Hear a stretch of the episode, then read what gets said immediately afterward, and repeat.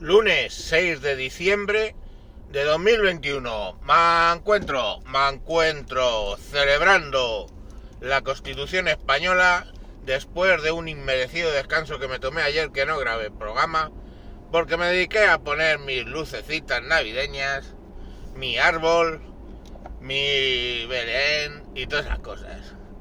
¿Y qué diréis? ¿Para qué un agnóstico se dedica a poner luces navideñas? Pues porque me da la gana, porque me gusta y vivo en un país católico. Y si hay que celebrar que nace Jesucristo, pues se celebra, amigo. Que para eso vivo en España. Aparte estoy casado con una latina que le encanta la Navidad y que me ha hecho recordar por qué a mí me gusta la Navidad. Así que al que no le guste, que mire para otro lado. Pero bueno, yo ahora no era de la Navidad de lo que os quería hablar, que probablemente ya hablaré, sino de la Constitución Española.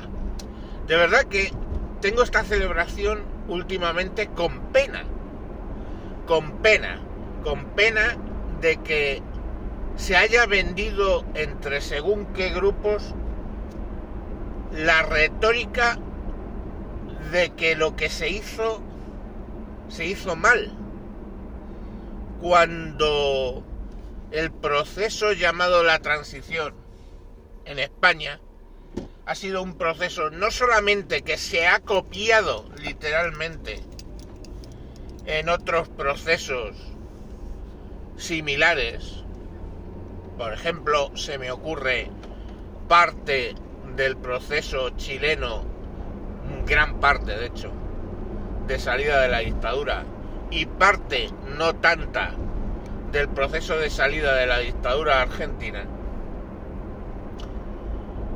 pero que ha sido alabado ese proceso desde fuera de España en numerosísimas ocasiones. Y ese proceso, eh, que si queremos poner una fecha que quizás no sea la muerte de, del dictador, el 20 de noviembre, porque queda ahí Arias Navarro, pero sí que podríamos empezar a marcarlo con el nombramiento de Adolfo Suárez como presidente. Y desde luego, el hito no el más perdón, no el más importante,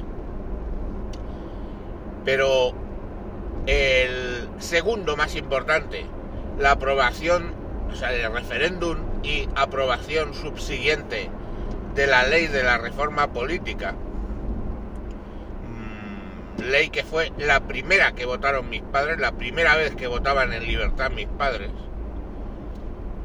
Una vez que se votó esa ley de reforma política, que ya empezaron a, que habilitaba un sistema democrático o predemocrático para montar partidos, etcétera, desde luego el hito más grande es la aprobación masiva, os guste a muchos o no, masiva de la Constitución española.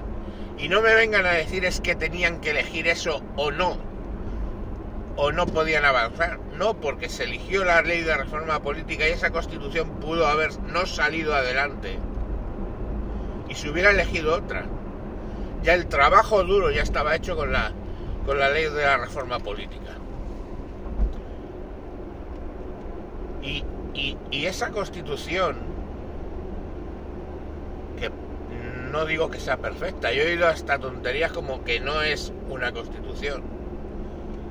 Me da igual, esa ley, perdón, vaya día que tengo, esa carta magna, es lo que nos ha traído hasta aquí. Y a mí me hablan muchas veces del esfuerzo que le supuso a la izquierda. Pero es que ese esfuerzo, con palabras del Iglesias Turrión y de todos sus aláteres de Podemos, o de los independentistas cagándose en, en la constitución esta, eh, es de una ceguera histórica brutal. Estamos hablando de que ellos mismos se están cagando en el esfuerzo brutal que hicieron gente ideológicamente padres de ellos, como fue la izquierda en ese momento. La izquierda en ese momento pudo haber sido una izquierda absolutamente revanchista y, y merecido probablemente lo tendrían haberlo sido. Pero no se optó por ahí. No se optó por eso. Y desde luego el acto más significativo, en mi opinión, de la transición, eh, hecho por la izquierda, fue la contención más que necesaria. Y que luego se ha visto que claramente fue un sacrificio de lo que ocurrió en la muerte de los abogados de Atocha.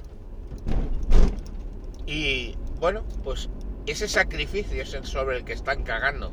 Esas tumbas son sobre las que están cagando la actual izquierda radical.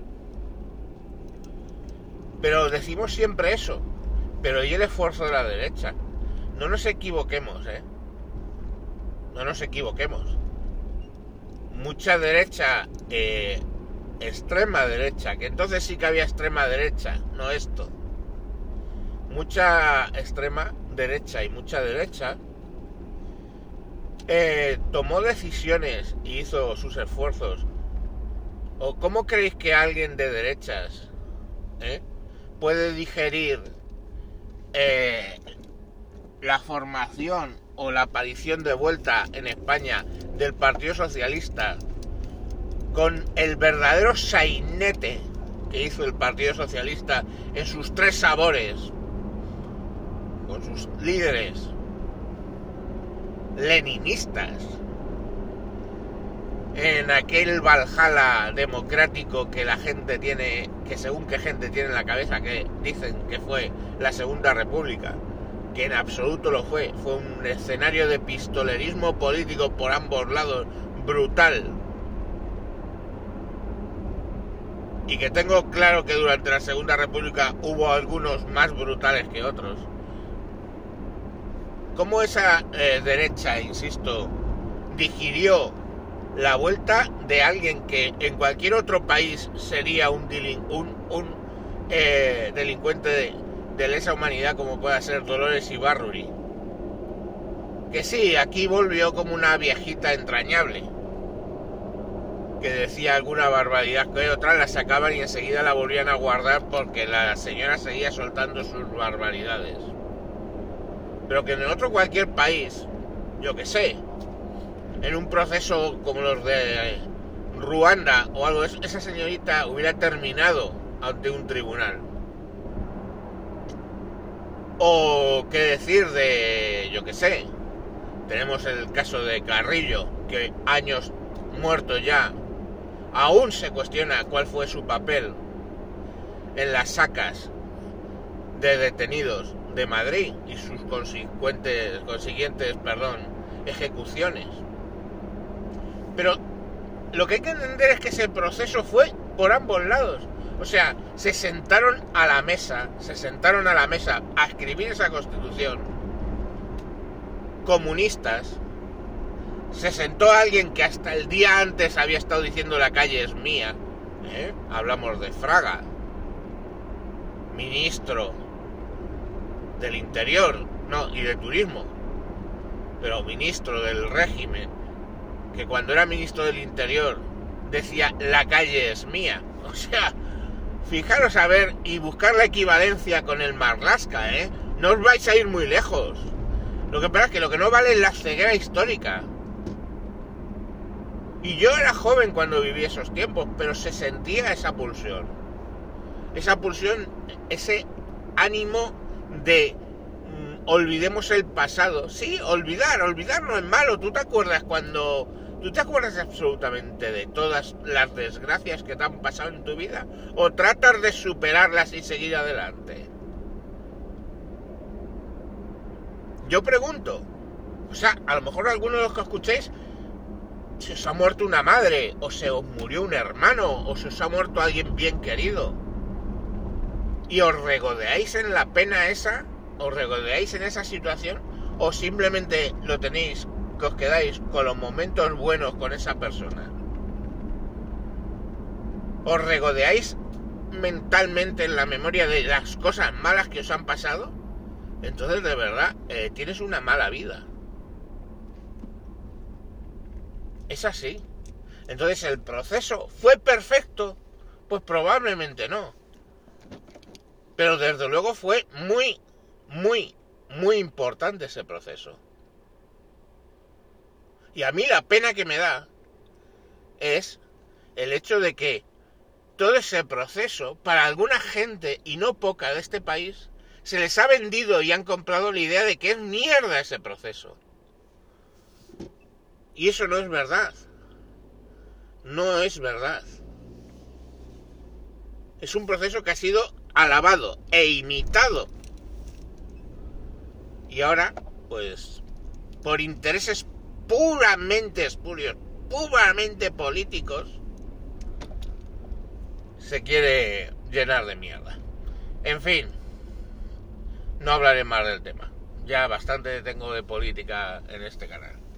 Venga, un abrazo a todos, absolutamente a todos, los que pensáis como yo o los que pensáis distinto. Y vivamos en concordia con esta constitución, que podemos reformarla, no te digo que no. Pero que es la que nos dieron todos los españoles de una generación que podrían haber perfectamente vuelto a caer en el mismo problema que habían tenido la generación de sus padres. Venga, un saludo y hasta próximos capítulos. Adiós.